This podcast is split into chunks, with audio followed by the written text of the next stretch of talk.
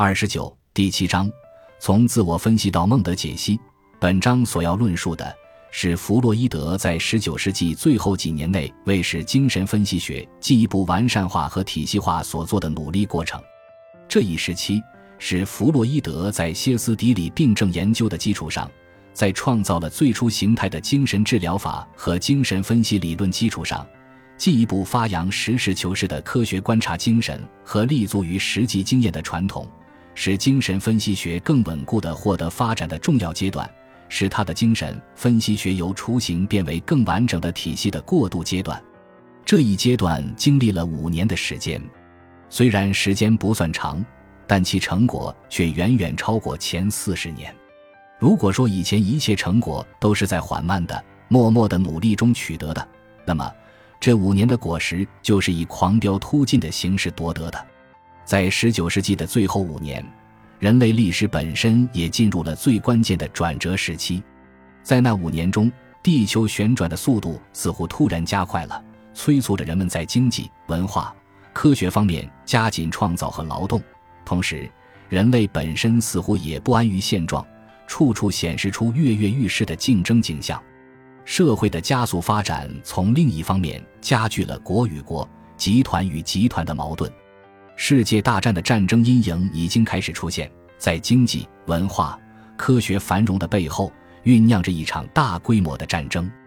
作为奥地利的一位犹太血统的心理学家，弗洛伊德一面从事科学研究，一面感受到了来自社会的种种压力。这些压力按其性质来说是带有根本对立的内容的。这两种压力就是种族歧视、反犹太逆流。社会、政治、经济、气候的动荡对他的消极的压力和科学、文化、经济的进步给他带来的积极的动力，这两种根本对立的压力集中到弗洛伊德身上，都转化为一种动力，促使他更发奋的研究和工作。弗洛伊德极端蔑视种族主义的猖狂活动，当时在欧洲大陆上，由沙俄统治的领土上首先刮起迫害犹太人的狂热运动。在俄国和波兰的领土内的犹太人首先遭到了残酷的迫害，接着，这种对犹太人的迫害迅速地波及到整个欧洲大陆。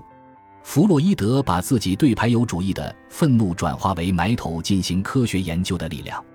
在这一时期内，他的研究成果一再地遭到了种族主义的偏见的压抑和排斥，但他毫不灰心。在这五年中，弗洛伊德以凯旋式行进的姿态。骑着战马直奔真理的王国，而把一切偏见、无理的指责和攻击都甩在后面。弗洛伊德在一八九五年发表的歇斯底里研究，标志着他的精神分析学的建立。但是，他一旦建立起来，就同时出现了新的矛盾和问题。正如弗洛伊德在自传中所说：“歇斯底里研究揭示了歇斯底里症背后的那些深层原始意识的根源。”但没有回答，在心智演进过程中，他们何时开始成为病态的现象？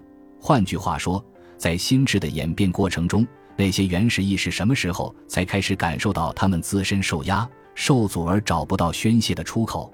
对于这些问题，布洛伊尔都企图用生理学的观点去回答。布洛伊尔认为，歇斯底里症在本质上是处于被催眠状态的不正常的精神的产物。弗洛伊德则认为。歇斯底里正是多种复杂的精神力量同日常生活中常见的动机、目的等因素交互作用的产物。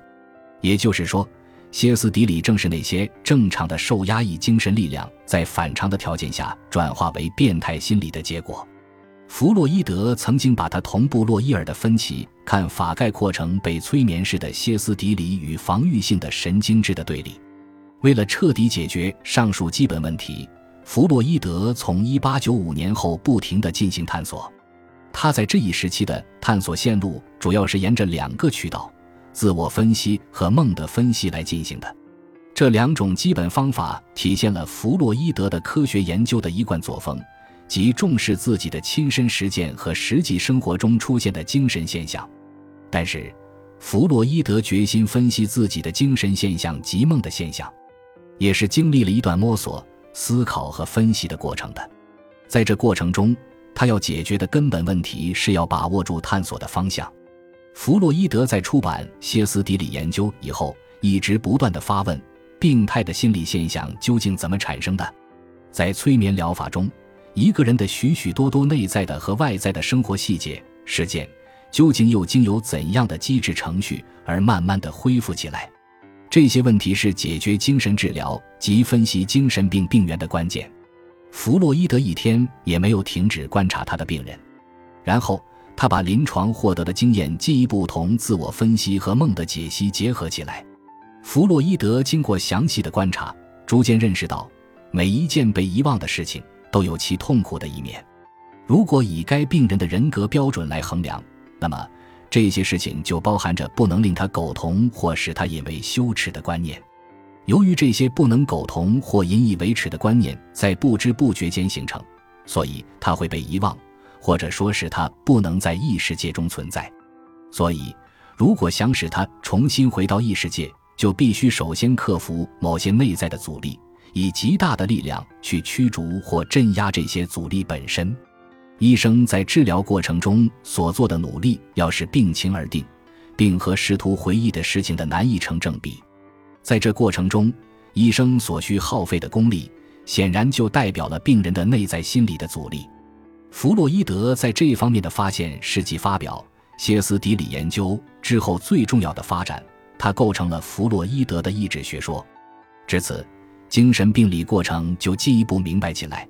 让我们来看一个简单的例子：某人心里产生了一种特别的冲动，但被另外一种强而有力的趋势所反对。我们可以猜想，这时所产生的心理矛盾不外走下述一条路线，即两种活力。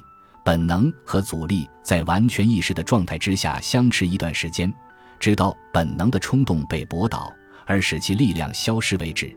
这是一般正常人的解决途径。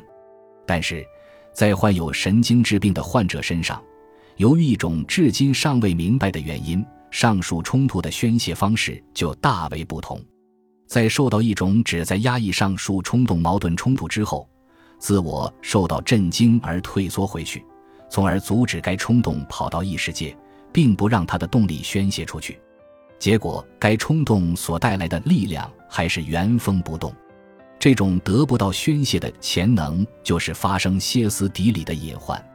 弗洛伊德把这一过程称为抑制作用，这是弗洛伊德的重要创造。在这以前，还没有人这样分析神经质机制。弗洛伊德把这一机制比喻为防御机制。抑制作用的第一步还包括许多其他的步骤。首先，自我不得不长期消耗能量，即对抗能量，以对抗那些被抑制的冲动的再现的威胁。